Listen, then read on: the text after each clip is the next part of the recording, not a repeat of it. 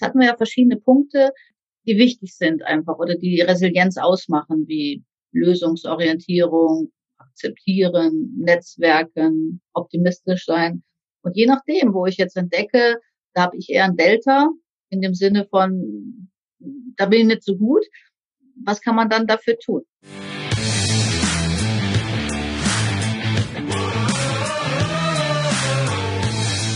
Herzlich willkommen bei dem Podcast Die Sales Couch Exzellenz im Vertrieb mit Tarek Abodela. In diesem Podcast teile ich mit dir meine Learnings aus den letzten 20 Jahren Unternehmertum und knapp 30 Jahren Vertrieb.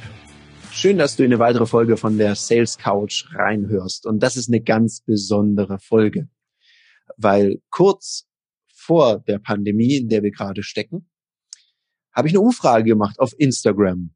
Und ich habe gefragt, hey, welche Themen interessieren euch? Über was soll ich mal sprechen? Wo soll ich mir einen coolen Interviewpartner, eine Interviewpartnerin holen?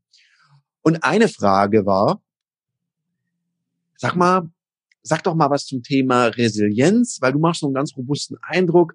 Das ist doch mal spannend, das Thema Resilienz. Resilienz meint psychische Widerstandsfähigkeit.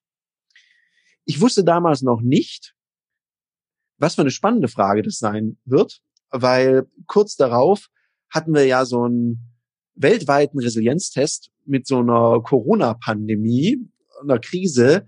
Das ist schon ein Test. Das ist ein Test für alle Menschen auf der Welt. Das ist ein Test für unsere Wirtschaft und natürlich auch ein Test für jeden Einzelnen. Ganz persönlich durfte ich das ja auch erleben. Und wenn ich jetzt gerade sage, psychische Widerstandsfähigkeit, dachte ich mir, die Folge mache ich nicht allein. Da lade ich mir jemand ein, mit dem ich schon lange und sehr gerne und gut zusammenarbeite. Die liebe Frau Dr. Beate Wimmelmeier. Herzlich willkommen, Beate. Schön, dass du da bist. Hallo Tarek, danke, dass ich dabei sein darf. Ja, dann kann ich ja sozusagen sagen, nimm Platz auf der virtuellen Sales Couch. danke, ich sitze. ja, ich glaube, virtuell ist ein Begriff, der uns beide und online sehr viel begleitet hat in den letzten Monaten. Habe ich es denn richtig beschrieben? Resilienz meint psychische Widerstandsfähigkeit? Mhm, genau richtig hast du es beschrieben. Ähm, anders hätte ich es auch nicht sagen können. Es ist ein Begriff, der eigentlich aus der Werkstoffkunde kommt. Ähm, und da wird es beschrieben für Material, das, wenn es einmal verbogen wurde, wieder in den Ursprung, äh, Ursprungszustand zurückgeht. Und ich glaube, genau das meint Resilienz. Mhm. Also übertragen auf den Menschen quasi, wie robust ist sozusagen mein psychisches Material, also komme ich da wieder raus aus dieser Situation. Und wieder zur alten Performance. Also du hast es ja ganz richtig gesagt, die Krise hat uns alle ja ganz, ganz wüst erwischt. Und ich finde es schön, wie du beschrieben bist, als robuste Persönlichkeit.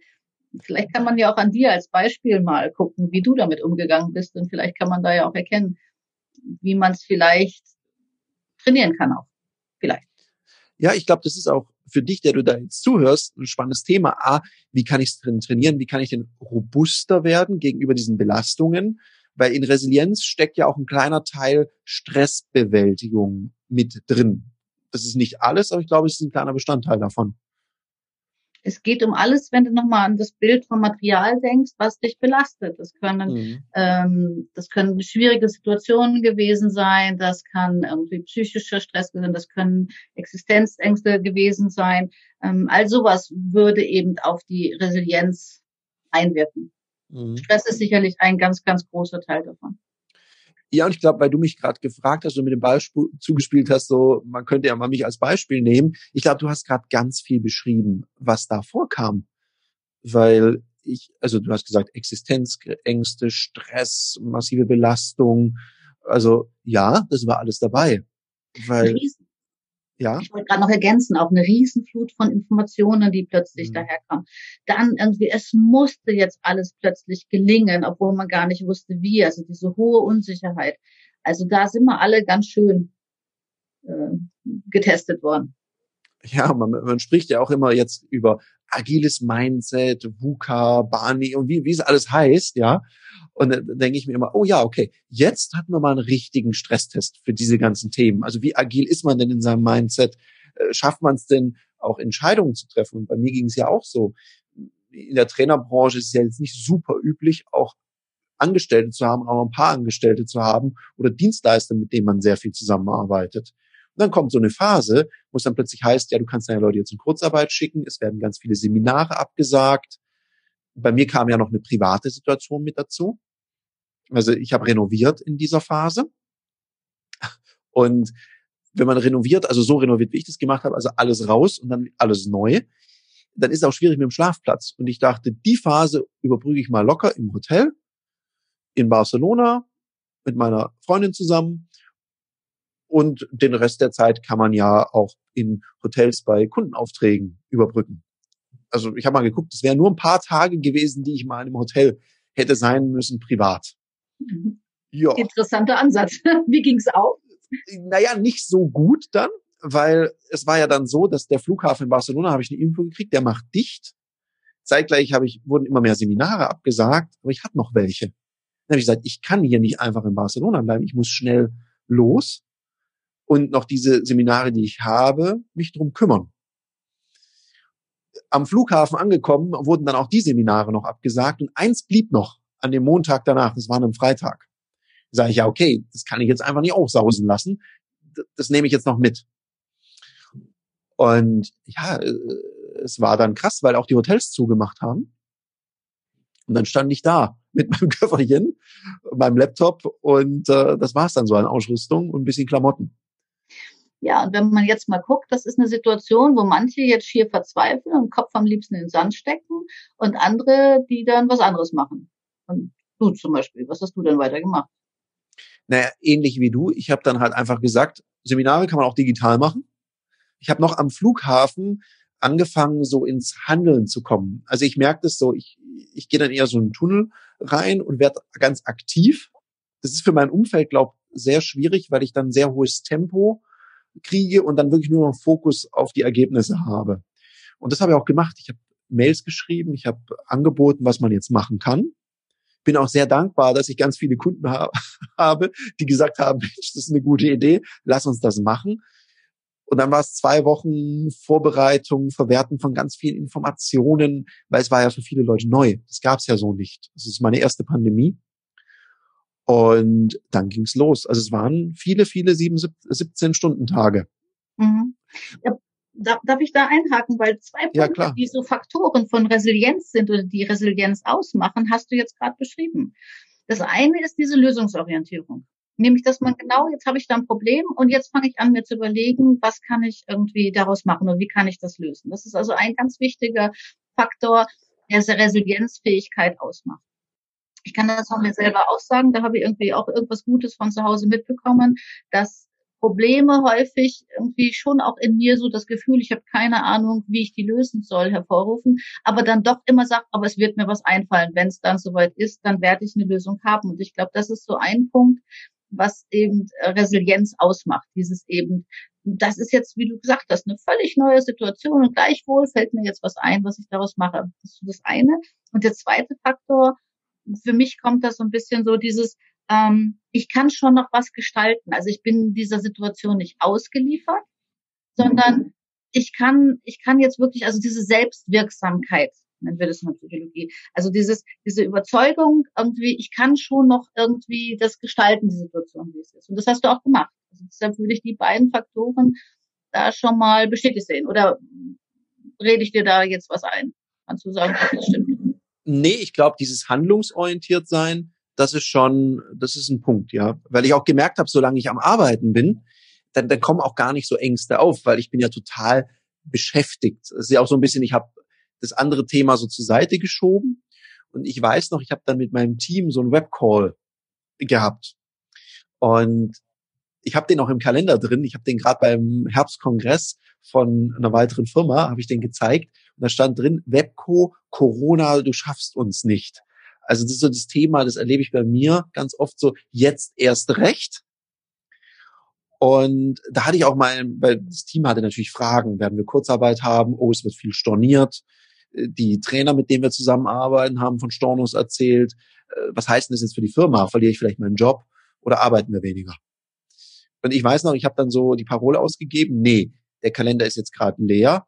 Wir müssen jetzt nicht weniger arbeiten, sondern mehr arbeiten, um Lösungen zu erarbeiten.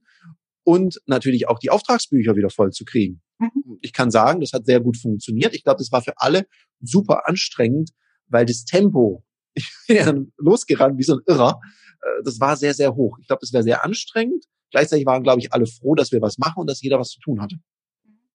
Ja, aber nochmal zwei, zwei weitere wichtige Punkte. Ähm, das eine ist so dieser Optimismus. Ja, also wie hast du gerade gesagt? Sag's nochmal, irgendwie Corona, du kriegst uns nicht oder wie, wie war nee, Corona, du schaffst uns nicht. Du schaffst uns nicht. Also das, aber es geht in die gleiche Richtung, ne? Also dieses Hey, ähm, das nehme ich jetzt an und ohne rosa-rot zu sehen, ähm, ja, bleibe ich aber noch, das kriegen wir jetzt irgendwie hin. Also ich glaube, das ist auch, oder das ist nicht glaubt, das ist auch nachgewiesenerweise ähm, ein ganz wichtiger Faktor in der Resilienz, eben diesen Optimismus zu bewahren und zu glauben, dass sich das schon eben in eine positive Richtung auswirkt. Und das andere ist auch Verantwortung zu übernehmen, ja, also zu sagen, hey, jetzt müssen wir hier Gas geben, jetzt müssen wir hier irgendwie gucken, wie wir das eben hinkriegen. Und das sind also genauso wichtige Punkte. Und wie sieht's aus? Hast du auch genetzwerkt? Ja, total. Ich habe mit also ich habe eine Sache gemerkt, ich habe am Anfang mit äh, sehr vielen verschiedenen Leuten gesprochen. Es gab ja auch Leute, denen ging es nicht so gut. Ich habe mich dann darauf fokussiert, auf Leute, die sehr stark lösungsorientiert sind. Und ich habe mich von allem ferngehalten, was so war wie, ja, Corona ist nur eingebildet und so weiter und so fort. Weil ich habe mich einfach an einer Information festgehalten. Ich habe mir eine Informationsquelle und habe gesagt, okay, und das ist jetzt das, was für mich das Logischste ich ist. Und da bleibe ich jetzt dran.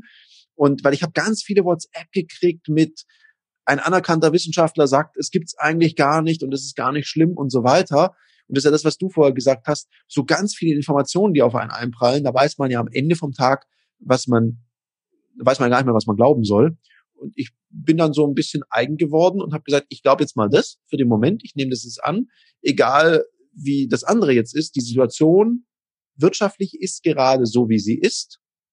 Und daran arbeite ich jetzt. Über das andere mache ich mir jetzt gerade keine Gedanken, äh, weil es ja auch nichts hilft oder bringt. Mhm. Ja. Also diese Fokussierung ist für mich schon irgendwie auch ein, ein Stück weit eben, wie du, wie du aus der Situation rausbekommen bist. Aber die Faktoren, die ich jetzt dir ähm, noch unter, also zuschreiben würde, sind diese Netzwerksorientierung. Das ist genau das, was auch ein Faktor ausmacht, eben ähm, dann einfach auf einem Feld von anderen Menschen zusammengehen. Und du hast im Nebensatz auch noch gesagt, so dieses, es ist jetzt so, ne, diese Akzeptanz. Ja. Das ist für mich etwas, was ich ehrlich gesagt jetzt sogar nach Monaten noch in Seminararbeiten auch erlebt habe, ähm, dass manche gesagt haben, ach komm, irgendwie wird schon nicht so schlimm. Ich stelle jetzt noch nicht um auf online, also fünf, sechs Monate eben, die wir jetzt dabei sind, ähm, weil das wird schon alles wieder sich zum Alten äh, äh, zurückerinnern. Also dieses die Notwendigkeit gar nicht zu sehen und, und das einfach neu in Frage zu stellen, das ist natürlich dann auch ganz, ganz schwierig, damit, äh, ich sage jetzt mal, resilient umzugehen. Mhm. Ich habe weil wir wollen ja auch darüber reden, wie wie geht man denn damit um, beziehungsweise kann man Resilienz lernen oder kann man da besser werden? Da habe ich eine Frage an dich, weil ich habe eine Tendenz bei mir selber beobachtet, da muss ich auch ein bisschen schmunzeln. Ich bin ja schon mal durch eine Wirtschaftskrise 2008, 2009 durchgegangen, als da der Aktienmarkt zusammengebrochen sind und es vielen Firmen nicht so gut ging. Zu der Zeit habe ich noch Werbung, Anzeigenwerbung verkauft für Ausbildungsbetriebe, um Azubis zu kriegen. Und ich brauche, glaube ich, nicht hier sagen, an was zuerst gespart wird. Und was ich lustigerweise gemacht habe in der Phase, ich habe gar keine Nachrichten mehr gehört. Also gar nichts. Weil das macht, macht was mit einem, wenn man jeden Tag hört, wer pleite geht oder wem es gerade schle schlecht geht. Und ich habe einfach gesagt, okay, das hören ja jetzt gerade alle Verkäufer. Und was macht jemand, der immer hört, alles ist schlecht? Man ruft weniger Kunden an. Das habe ich komplett ausgeblendet, habe einfach Vollgas gegeben. Ich habe einfach so weiter telefoniert wie bisher. Ich habe das völlig ignoriert. Und das Witzige ist, was ich gemerkt habe, ich hatte viel weniger Wettbewerb. Der Kuchen war ein bisschen kleiner, aber ich habe immer noch, ich habe einfach ein größeres Stück vom Kuchen abgekriegt. Und genau das, das kannte ich von damals. Da habe ich gesagt, jetzt, wo alle Corona hören, da werden manche sagen, ach, das bringt doch eh nichts, jetzt gerade zu telefonieren, Kunden anzurufen. Und ich habe gesagt, jetzt erst recht, weil ich wünsche mir das auch von meinen Dienstleistern, dass in der Krise zumindest mal mein Dienstleister mich anruft und mal hört, ob er was für mich tun kann. Oder ob wir eine gemeinsame Lösung finden können. Und ich muss sagen, das haben viele meiner Kunden sehr gutiert. Das heißt nicht, dass jeder einen Auftrag gegeben hat, sondern manche fanden es einfach auch gut, dass man sich gemeldet hat. Also kann man sagen, das ist so ein Erfahrungslernen, wenn man sowas schon öfters so durchgemacht hat, dass man dann einfach resilienter ist oder wie erklärt man das? Mhm. Also es gibt zwei Erklärungen. Das eine ist, es ist wirklich auch genetisch. Also das hast du von zu Hause aus mitbekommen einfach. Das ist Anlage einfach. Ähm, und vielleicht bist du da mit mehr Resilienz ausgestattet als andere. Aber in der Tat kann man es auch lernen. Es gibt einige Untersuchungen, die sagen, dass man in der frühen Kindheit an Vorbildern oder dass die, die Eltern gezeigt hat, wie man mit solchen stressigen Situationen umgeht, lernt, und eben daraus ähm, eben Verhaltensmuster. Also das geht natürlich nicht nur im jungen ähm, äh, Kindesalter, sondern natürlich auch noch als Erwachsener. Also auch die soziale Umwelt und auch das Lernen funktioniert natürlich, also so wie du es beschrieben hast. Aber ich denke, der Mix ist ein größerer. Also dass halt auch ein Stück weit Veranlagung dabei ist. Nochmal würde ich dir auch zuschreiben, dass du eher eine robuste Persönlichkeit und eine resiliente Persönlichkeit da schon per se hast. Plus es noch ich sage jetzt mal, optimiert hast durch frühere Erfahrungen und wusstest jetzt, mach so, damit hast du gute Erfahrungen gemacht. Erfahrungslernen einfach klassisch. Mhm. Du bringst mich gerade auf eine Idee, weil du sagst Eltern. Ich erinnere mich nämlich da an meinen Papa, der, der immer zu mir gesagt hat, so, also wenn irgendwas schwierig war, da war immer sein Spruch so, ja weißt du, die Guten werden einfach immer härter geprüft. Und das war so seine Erklärung.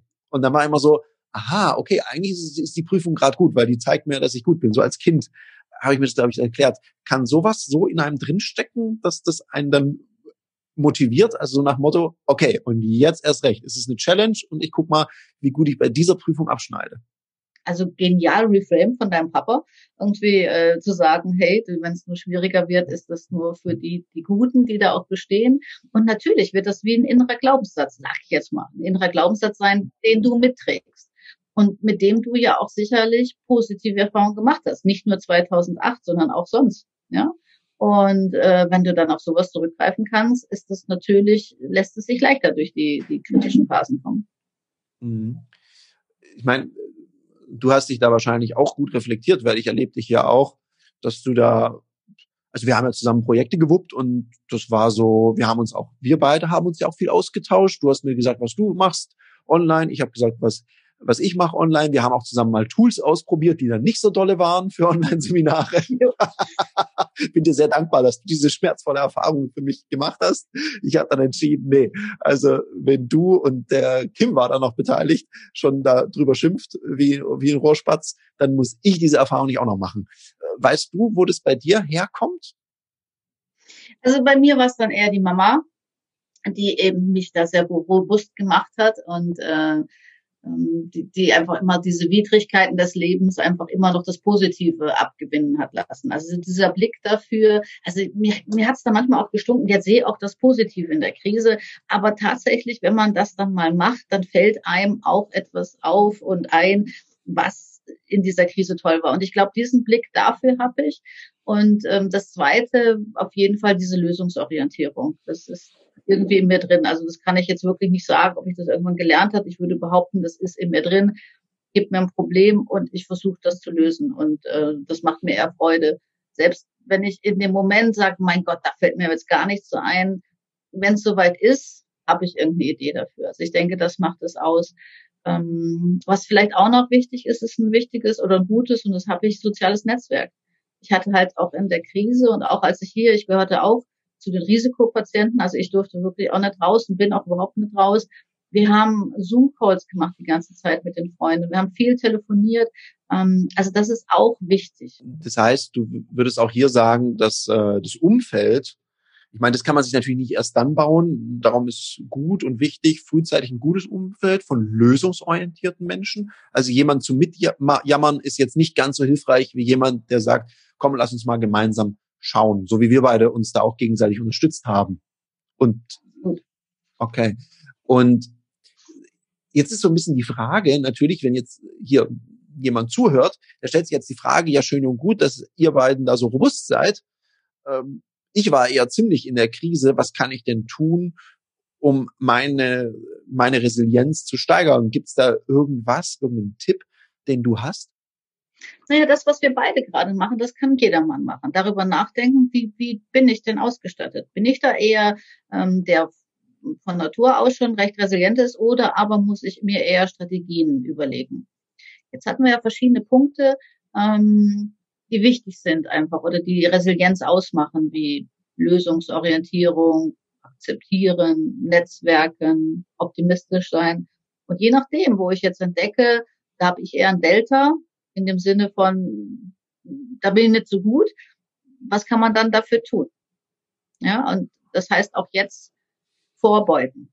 Also ich, ja, ich, ich mach mal, ich mach's mal ein bisschen konkreter. Jetzt stellen wir mal vor, ich stelle fest, a, ich glaube, jetzt gerade die letzten Monate konnte man ja sehr gut feststellen, wie, wie geht's mir denn damit und wie gehe ich damit um? Also ich glaube, jetzt müsste man es eigentlich wissen, bin ich eher so resilient oder nicht.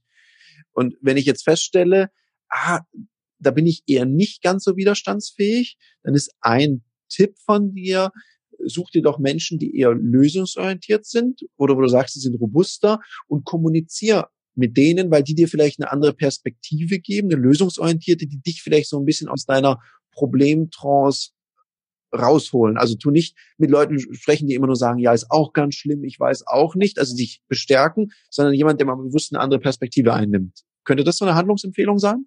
Absolut richtig. Das wäre ein, ein, eine Geschichte, eben, die ich wichtig finde. Okay.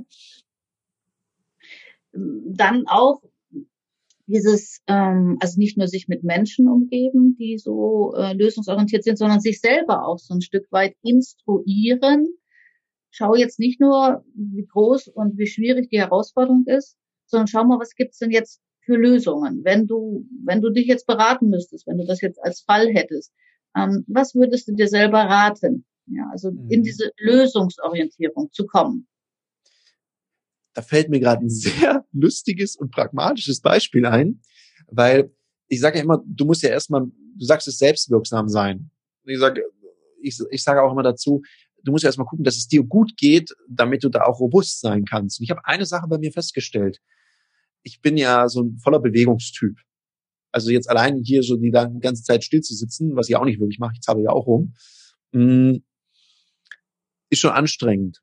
Und ich habe festgestellt, ich habe trotzdem ein Sportprogramm gemacht. Ich habe es einfach auf Home-Training umgestellt und habe dann sozusagen zu Hause, da wo ich gerade war, einfach trainiert. Und dann habe ich einen ganzen Tag Seminar vorm Bildschirm gegeben. Ich habe gemerkt, ich war immer so am, also bei mir hat immer getickt.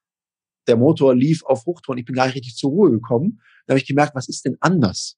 Da habe ich gemerkt, ich komme nicht auf meine Bewegung. Also trotz des Sports, ich renne ja auch im Seminarraum rum wie so ein Tiger. Beweg mich, spring mal auf und mach und tu. Und wirklich so eine einfache Lösung. Was habe ich gemacht? Ich bin spazieren gegangen, Beate.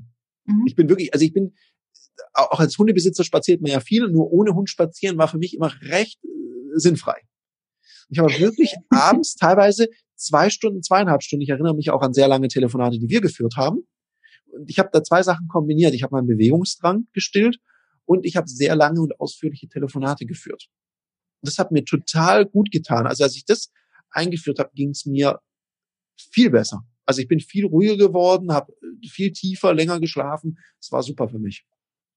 Ja, also ich könnte sowas ähnliches erzählen, eben, dass mir das mit dem hier vorm Bildschirm sitzen genauso irgendwie ähm, schwer fiel. Vielleicht laufe ich nicht ganz so viel, aber dann immerhin finde ich unseren Job da vorne noch am besten, weil wir aufstehen können, wann wir wollen. Und, und dass ich einfach wirklich Mühe hatte, auch zu sitzen und dann auf den Stepper gegangen bin, was auch echt nicht meine meine Übung ist, die ich mache. Ich habe mir auf die Terrasse gestellt und Musik auf die Ohren gegeben und dann war es eben auch gut. Es hat auch so zweierlei Punkte. Das eine ist dieses dieses Bedürfnis nach Bewegung und natürlich auch Stressabbau. Aber dahinter steckt, äh, Tarek, immer wieder so die Idee, schau, was du brauchst. Schau, was du brauchst. Und wenn das, wenn du erkennst, das ist die Bewegung, dann musst halt auch die Idee kommen, sorry, spazieren zu gehen ohne Hund oder auf den Stepper zu gehen. Ich glaube, das ist so für, für Resilienz so was ganz Wichtiges. Ich würde gerne noch einen Punkt ergänzen und das ist zum Beispiel auch für sich selber zu wissen, wie viel Aktivität kann ich eben äh, leisten und wann brauche ich auch wieder Pause. Also ähm, Resilienz heißt ja auch Überforderung, ne, dass ich dauernd mehr von mir erwartet wird, als ich leisten kann. Und da denke ich, ist immer wieder wichtig, eben diese Pausen einzulegen. Also Resilienz fördernd ist, Pausen zu machen. Und zwar nicht einfach, um Pausen zu machen, sondern um diese Abstimmung zwischen Konzentrationsphase und Regeneration hinzukriegen. Also zu wissen, hey, wenn ich mich eineinhalb Stunden lang super konzentriert habe, muss ich ja mir jetzt eine Pause gönnen, um langfristig resilient zu bleiben. Was ich verstehst du gerade, was ich meine? Also dieses ja total diese Einheiten. Also wenn du mich fragst, was kann ich tun, ich muss wissen, wie viel Anspannung oder wie viel Konzentration oder Fokussierung nennst, was du willst. Also wie viel Arbeitsphase setze ich, wie viel Pause dagegen bringen. Und wenn ich das gut austariere, dann kann ich sehr, sehr lange auch hohe Belastungen ertragen. Wenn ich aber dauernd darüber hinausgehe, dann funktioniert das nicht. Ja, also ich weiß, was du meinst. Ich habe auch sehr praktisches Beispiel. Ich habe am Anfang auch die Wochenenden komplett durchgearbeitet. Das war am Anfang wichtig, um einfach ready zu sein. Aber dann habe ich tatsächlich am Wochenende, was ich sehr selten mache, also wirklich so, ich habe mir auch mal dann habe ich mal gefragt auf Instagram, hey, hat mir, hat mir jemand eine gute Netflix-Serie? dann habe ich wirklich mal so einen ganzen Samstag und Sonntag habe ich einfach Netflix geschaut, habe rumgegammelt, habe Mittagsschlaf gemacht und vielleicht ein lockeres Training und dann neues Hobby. Ich habe mit Kochen angefangen. Und also wirklich, aber auch wirklich nichts mit Arbeit, also wirklich mal so voll runtergefahren. Und das hat gut getan. Also ich habe gemerkt, ich mhm. brauche das jetzt mittlerweile auch. Ich, also wenn ich was mitgenommen habe aus dieser Phase, ist es, am Wochenende arbeite ich fast nicht mehr. Mhm. Also manchmal so ein bisschen oder irgendwas, wo ich sage, oh, da habe ich jetzt Lust drauf. Ich habe da so eine Analyse gemacht für einen Kunden. Da habe ich total Bock drauf reinzugucken und da ein bisschen drin rumzuarbeiten. Also nur dann. Aber dass ich mir bewusst da die Termine hinlege, das habe ich ziemlich abgelegt, weil ich merke, wie gut es tut. Anspannung, Entspannung. Mhm. Aber Tarek, erinnert dich mal an die ersten äh, Momente, als du das gemacht hast, das erste Mal dir deine Netflix. Wie waren dein Gefühle? Hm? Das war schrecklich. Das genau. war, das war eine Katastrophe. Das war ganz, ganz schlimm, weil ich habe, ich habe gedacht, oh, was mache ich denn hier? Und dann habe ich angefangen so, weißt du, ich hatte dann das iPad da, habe Netflix geguckt, habe auf dem Handy noch E-Mails gelesen und nebenher beantwortet oder WhatsApp geschrieben und irgendwelche Sachen koordiniert, bis ich gemerkt habe, das ist, glaube ich, auch nicht die Idee. Ja, aber das ist genau diese, dieser Moment irgendwie, den, den glaube ich alle dann erleben werden. Jetzt soll ich Pause machen, ich habe aber so viel zu tun und äh, okay, ich mach's mal, aber ich, ich fühle mich schrecklich. Ich glaube, das ist dieses, was man aushalten muss, um dann dahin zu kommen, wo du jetzt bist, dass du sagst, hey, Wochenende, mal jetzt einfach mal ganz ruhig. Also das gehört, wenn du mich nach Tipps fragst, halt auch dazu, diesen Moment zu ertragen und zu sagen, das fühlt sich jetzt gerade ganz fürchterlich an und ich weiß auch nicht, aber ich mach's mal. Ähm, also darüber zu gehen und, das dann einfach auszuprobieren. Ja, das war am Anfang sehr schwierig. Ich meine, ich hatte ja zwischendurch Asyl und habe auch äh, bei einem guten Freund auch mal gewohnt. Der hat das sehr gut beobachtet und hat gesagt, ah, ich glaube, jetzt kannst du das mit dem entspannen. Jetzt liegst du auch mal eine Weile und machst nichts. Erstaunlich. Mhm. Ja, der hat es ja, der hat so den Progress äh, sehr gut ähm, mitbekommen. Das heißt jetzt so zusammenfassend, weil wenn ich hier so auf die Uhr schaue, haben wir schon einiges an Content produziert. Hm, kann man sagen, ja, Resilienz ist sicherlich so eine Art Disposition. Also das ist einem mitgegeben, hat was mit auch frühkindlicher Prägung zu tun auf der einen Seite. Dann Erfahrungslernen. Ich würde auch sagen, meine Zeit im Verlag. Jeder, der schon mal eine, eine kurz vor der Produktion war in einem Verlag, weiß, was da für Halligalli äh, stattfindet. Wenn man dann noch versucht, noch ein paar Anzeigen zu verkaufen, mit der Produktion diskutiert, kann es rein oder nicht. Da hat man zwei Hörer in der Hand und telefoniert auch fleißig. Also auch solche Erfahrungen stärken die Resilienz. Also man kann da robuster werden. Plus das, was wir jetzt gerade hatten, dass man sich manchmal auch irgendwie in solche Verhaltensreisen reinschmeißen muss und es einfach ausprobieren und aushalten muss auch. Aber mhm. mit dem, mit dem Blick eben dahin, ähm, das tut mir gut oder das hält mich resilient. Also quasi in beide Seiten rein. Also für mich war eher so die Challenge, und jetzt machst du mal nix, machst eine Pause, also tankst deine Ressourcen wieder auf und genauso andersrum und jetzt gibst du mal Gas und handlungsorientiert, lösungsorientiert. Ein weiterer Tipp war ja, und wenn du da selber nicht rauskommst, such dir doch ein Umfeld oder sprich mit Menschen, die du als lösungsorientiert wahrnimmst und versuch nicht nur dein eigenes Drama zu bestätigen. Und was sicherlich auch immer hilft, so den Blick nach vorne zu haben, so zukunftsorientiert zu sein. Hm? Das ist mhm. jetzt gerade die Phase, aber perspektivisch, wo will ich denn hin? Was ist mir wichtig? Ähm, wie bleibe ich so nah an meinen Werten? Das ist genauso eben mhm. auch noch. Aber dann ist es rund. Ja, also so in die Zukunft gucken. Was mir sehr geholfen hat, war immer das Hier und Jetzt. Am Anfang habe ich immer nur von Tag zu Tag. Ich habe mir aufgeschrieben, was ist heute zu erledigen, was will ich erreichen. Ich habe wirklich nur Hier und Jetzt. Ich habe weder an die Vergangenheit noch am Anfang habe ich noch nicht mal geguckt so nach dem Motto, wird es irgendwann mal vorbei sein, weil keine Ahnung. Sondern ich war wirklich nur im Hier und Jetzt. Und jetzt gerade überlege ich mir ganz stark, cool, was für Möglichkeiten gibt denn das? Also wir haben ganz neue Seminarformen, Hybridmöglichkeiten. Mittlerweile sind auch einige unserer Kunden sehr offen dafür, dass man sagt, man kann in Präsenz was machen, man kann es aber auch online anreichern, man kann zwischendurch mal so einen Online-Schulterblick machen. Es sind ja auch einige Möglichkeiten dazu entstanden und ich erinnere mich gut auch äh, an deine Seminarreihe, wo du sagst, okay, jetzt müssen wir auch mal die Frage stellen, was haben wir denn gelernt in den letzten Monaten? Was können wir davon mit in die Zukunft nehmen? Ich glaube, das gehört auch dazu. Absolut, ja. Also ich denke, und dann, dann wird es einfach eine runde Geschichte. Ähm, und, und ich finde schon auch wichtig, die Botschaft, ähm, man kann es lernen, man kann es trainieren, absolut. Also das ist jetzt nicht etwas, ich hab's oder ich hab's nicht, sondern Resilienz ist eben ausbaufähig, auf jeden Fall. Mhm. Cool. Mir fällt jetzt schon wieder ein weiteres Thema an, was wir besprechen könnten. Das heben wir uns für eine weitere Folge auf. Ich sage jetzt dir, liebe Beate, erstmal herzlichen Dank.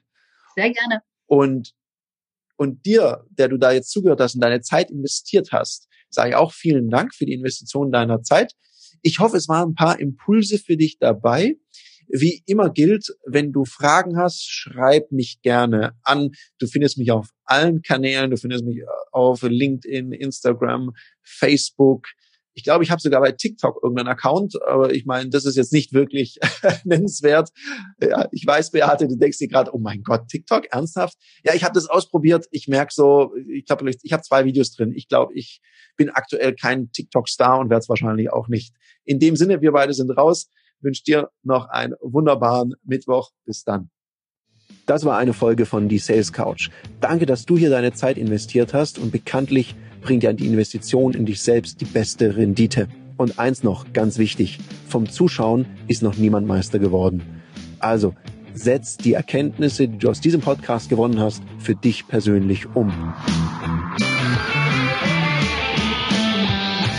Wenn dir der Podcast gefallen hat, dann lass mir eine 5-Sterne-Bewertung da, hinterlass einen Kommentar und vor allem abonniert diesen Kanal, damit du in Zukunft keine Folge mehr verpasst. Und wenn du jetzt das Gefühl haben solltest, dass du jemanden kennst, der diesen Content auch unbedingt erfahren sollte, dann teil den mit ihm, weil Sharing is Caring und in diesem Sinne viel Erfolg beim Umsetzen.